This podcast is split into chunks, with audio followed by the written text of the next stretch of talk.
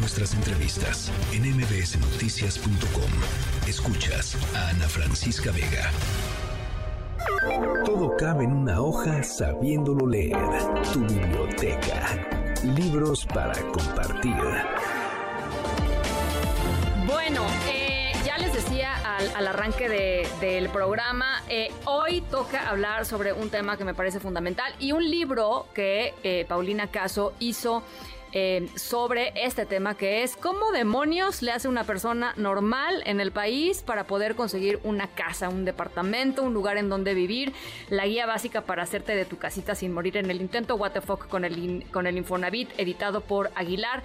Paulina, gracias por platicar con nosotros esta tarde. Felicidades por este libro. Muchas gracias por la invitación al programa y creo que definitivamente hacía falta una guía que nos guiara ya sea a los millennials, a todas las personas que hoy en día traen esta curiosidad de querer comprar algo y que no tienen esta oportunidad de acercarse con algún asesor o con alguien que les vaya guiando de la mano. Bueno, y además, para empezar, yo creo que muchos de, las nuevas generaciones, los millennials y las generaciones incluso de, abajo, eh, arrancan con la pregunta todavía más básica que es, ¿podré comprarme una casa, o sea, con, como veo el panorama laboral, como, ¿no? Este, y, de ahí también partes tú, ¿no? Sí, hay un dato súper deprimente. que, Échalo el viernes, o sea, a ver, Que siete de cada diez mexicanos ni siquiera se creen capaces de poder comprar una casa. Y hay muchos factores, obviamente, que han contribuido a esta problemática. Ya pues digo, en muchos momentos hemos visto este tema de la gentrificación, de qué es lo que pasa cuando llegan extranjeros con un poder adquisitivo mayor, que pueden pagar rentas más, pues más elevadas o bien pueden comprar una propiedad y terminan desplazando a los locales que pues tenemos que irnos a otras zonas donde las rentas estén más bajas. Por otro lado, pues México es uno de los países que tiene menos acceso a, la bancarización. Me sorprendió darme cuenta que somos eh, en, el top 5 de los países menos bancarizados del mundo y, y, esto pues nos habla de una desigualdad de oportunidades, ¿no? De que mientras unos sí tienen acceso a financiamientos y a mejores condiciones, hay una gran... Eh, eh, parte de la, de la población que no tiene esta posibilidad. Y es por eso que pues también hace falta que haya una mejor regulación en el mercado, porque al final el tener acceso a una vivienda digna es un derecho que todos deberíamos de tener sin importar eh, ninguna variable. Condición, claro. Exacto. Y fíjate, eh, lo dices muy bien, porque cuando, cuando la gran mayoría, o cuando una parte de la población no tiene acceso a la vivienda, eh, termina por no tener acceso a otros derechos. O sea, eh, y, creo que ahí es muy importante de, decirlo así. Por ejemplo, eh, la seguridad jurídica de tener una casa, este, pues, eh, bien establecida con tus escrituras, claro. este, bueno, muchas veces, ¿cuántas veces no, no, no nos hemos enterado de gente en algunas comunidades que pues le compró el terrenito a no sé quién, pero pues en realidad era parte del ejido y entonces ya no es no sé qué, y, no, es suyo, y etcétera, etcétera.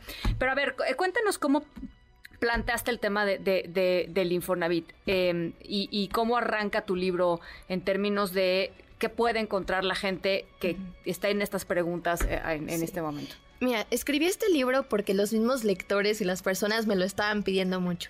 Este viene como una secuencia de mi primer título que fue explicar el SAT y la gente me decía, por favor, ahora escribe el Infonavit porque estamos en este punto de que queremos comprar algo pero no sabemos ni por dónde empezar. Entonces el libro va a abordar diferentes dudas desde entender cuál es este panorama de la vivienda y por qué ahora es cuatro veces más caro comprar algo que hace algunos años y sobre todo ataca esta pregunta de qué me conviene. Sí. ¿Cuáles son estas alternativas de compra que tengo? Llámese financiamiento con el Infonavit, con el banco. Eh, realmente me conviene ahorrar, me conviene invertir, acercarme al Fobiste. Entonces, aunque el título dice Infonavit, el libro aborda muchas eh, alternativas. Ajá. Inclusive, por ejemplo, este tema de los remates bancarios, ¿no? O sea, realmente es algo que conviene o no. O facilidades como las preventas, el tema de renta con opción a compra. Entonces es un libro muy completo que te habla de todo lo que hay en torno a este eh, tema de la vivienda para que tú tomes la mejor decisión. Y algo muy padre del libro es que te acompaña en este momento de pánico, de firmar el papelito, donde ya te vas a como comprometer por los próximos 30 años a, firmar, eh, a pagar una mensualidad. Y, y, el libro te va dando consejos como de, ah, ¿sabes qué? Pues fíjate eh, que sea tasa fija o checa el tema de las penalizaciones para saber si vas a poder hacer aportaciones a capital o vas a poder hacer algún pago por liquidación anticipada. Checa la moneda que esté en pesos y, y también entender esta responsabilidad de en qué momento es eh, buena opción ahora sí que tener una deuda sana y cuando tus finanzas de plano no, lo dan y es mejor esperar o rentar. Entonces, sin duda es, es un libro muy completo que aborda panoramas, por ejemplo, ¿Qué pasa cuando las cosas salen mal? ¿Qué pasa cuando ya no puedes pagar tu mensualidad? ¿Qué opciones tienes ya sea para reestructurar tu crédito, para traspasar la deuda o para evitar un escenario como un desalojo? Entonces, eh, digo, creo que estos son, son temas que, pocas veces se abordan hasta que ya estás en el problema y buscas ayuda.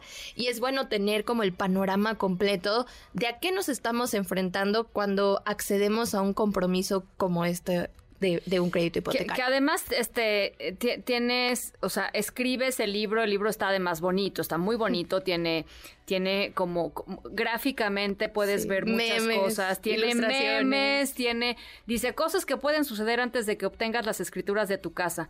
Un ataque zombie eh, que se acabe el agua potable, que en la Tercera Guerra Mundial, que nos mudemos a otro planeta, que caiga un meteorito y nos extinga. O sea, le, le, le metes digámoslo así, Paulina. Sí, digo, yo sé que estos temas, tanto el SAT como el Infonavit, son a veces muy complejos de, de entender y que había que buscar la forma de conectar con todos estos lectores, que en mi caso pues son personas muy jóvenes, millennials, centennials, y tratar de bajar esta cultura que vive en redes sociales o esta cultura popular y, llevarlo al libro para que pues mínimo te, te, diviertas, te saque una carcajada y se te haga la lectura un poquito más amena. Oye, em, y, supongo que, parte de las, de las conclusiones son... Eh, todo depende de en dónde estés parado tú, qué es lo que tú quieres, cuál es con poco tu visión, ¿no? O sea, a partir de una visión, creo que es importantísimo. Sí, hay muchas variables que obviamente entran en, en cuenta. La primera es saber cuál es nuestro estatus actual y cuál es este plan de vida que tenemos. ¿Y a qué voy con esto? A lo mejor no te conviene comprar una casa si tú quieres tener flexibilidad, si quieres estarte mudando entre ciudades, ser un nómada digital y demás, pues tal vez comprar no es la mejor opción para ti. Y por ahí también la Conducef nos da un consejo, que es que al momento de que contratemos un crédito hipotecario, las mensualidades no deben de ser superiores al 30% de nuestro salario antes de impuestos. Esto quiere decir que si ganamos 10 mil pesos, la mensualidad no debe de ser superior a los 3 mil pesos, o si no, pues estás condenado a este endeudamiento excesivo o a no poder terminar de pagar tu crédito. Entonces el libro también te va explicando qué es una tabla de amortización, cómo puedes comparar estas diferentes opciones crediticias para que analices cuál es el, mejor, la mejor opción para el mejor escenario. ajá. Y también compares el costo anual total entre créditos para que veas, pues de todas las variables que tienes, realmente cuál es la mejor.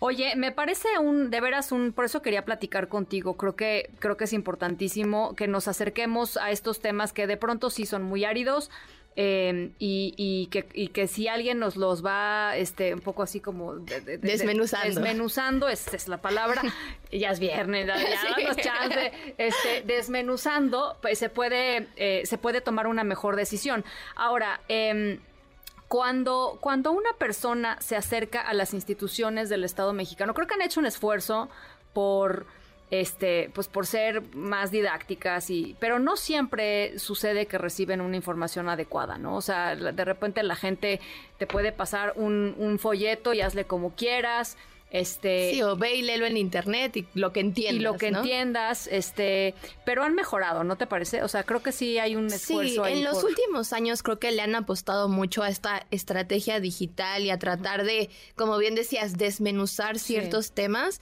para hacerlo más entendible sin importar la edad. Pero creo que a veces lo que pasa es que uno tiene que andar buscando la información en diferentes links, en diferentes medios, y no había algo que te llevara desde el inicio hasta el final.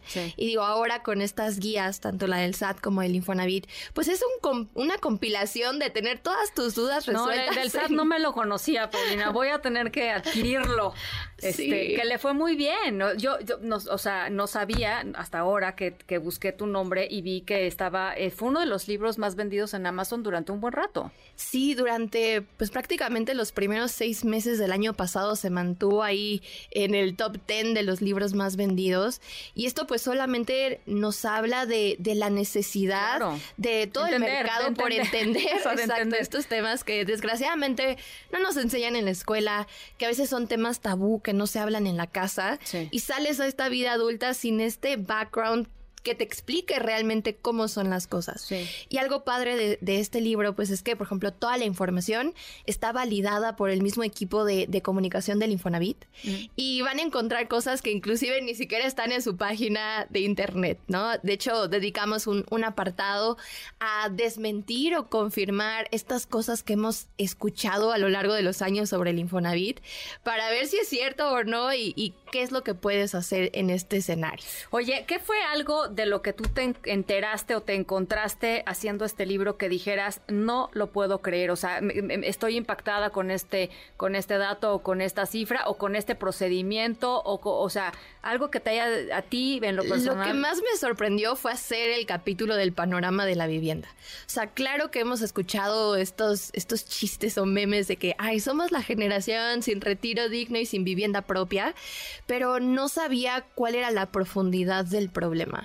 Y un dato que me alarmó muchísimo es que la Ciudad de México es la tercera ciudad a nivel mundial más cara para comprar una vivienda, con un costo promedio de 3.5 millones al interior de la República el costo es de 1.5 millones.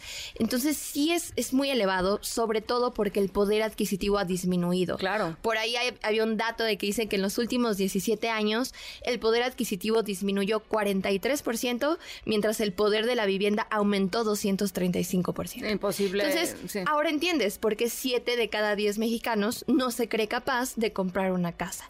Y por eso en el libro hago mucho hincapié a esta falta de regulación del mercado y del mismo gobierno, porque eh, en cierta forma han contribuido a la problemática. Por ahí hace algunos meses pues firmaron un convenio con plataformas como Airbnb justo para impulsar esta eh, inversión eh, extranjera que ellos le llaman, pero pues que al final del día es gentrificación, ¿no? Entonces no estoy en contra de, que vengan los extranjeros, ni mucho menos, pero... se gentrifica también con, con mexicanos este, que van sacando de, de, sus, de sus zonas tradicionales a, a pueblos, a comunidades, ¿no? claro. creo que ni siquiera tiene que ver con la nacionalidad, o sea, más bien tiene que ver con el poder poder adquisitivo, totalmente. Entonces, pues es tratar de brindarles las mismas oportunidades a todas las personas y, y realmente me sorprendió darme cuenta que este es una problemática a nivel global, que no solo está sucediendo en México, sino en ciudades como Londres, en París, en España y en algunos países sí ya han hecho algunas regulaciones para poner unos topes sanos a eh, los precios de la vivienda, que me parece muy, muy acertado. Oye, eh, el otro, el otro tema que eh, a mí me, me super saca de onda es cuando vas, por ejemplo, en las carreteras este, de una ciudad a otra y ves estos este, em, conjuntos de N cantidad de casitas y casitas y casitas y casitas y te das cuenta que están abandonadas, que están solas. ¿Qué pasa ahí con, con todo esto? Esta es una gran problemática a la cual se enfrenta el Infonavit. Hoy en día hay más de 650 mil casas abandonadas y creo que el error que cometieron fue construir pensando que cualquier persona se iba a querer mudar a estas casas y no pensaron en la accesibilidad o en la habitabilidad. Es decir, las construyeron en carreteras alejadas de comercios, de escuelas, de parques o de la vida real. Entonces, la gente que en su momento tramitó el crédito y compró una de estas casitas se terminó dando cuenta que hacían dos, tres horas de traslado lado y era insostenible vivir así. Entonces terminaron abandonando estas casas y por eso el Infonavit dejó de construir o de hacer estos convenios con constructoras, y ya te deja elegir cualquier casa que tú quieras, sea nueva, sea usada, si quieres usar el crédito para remodelar o para comprar un terreno, puedes hacerlo. Y esto me parece una muy buena decisión para tratar de, de seguir generando este problema de, casas abandonadas. Oye, bueno, pues ahí está What the Fuck con el Infonavit, la guía básica para hacerte de tu casita sin morir en el intento de Paulina, Paulina Caso, eh, editado por Aguilar. Eh, está ya a la venta por todos lados. Eh, Paulina, muchas gracias por visitarnos. Este, muchas gracias. Buenísimo. Y digo, cualquiera que quiera comprar su casita, esta es una muy buena guía. Y si tienen dudas, también nos pueden escribir en redes sociales como arroba WTFcon-bajo, porque ahí siempre estamos resolviendo dudas. Muchísimas gracias por, por visitarnos. Gracias, Paulina. Gracias. Noticias.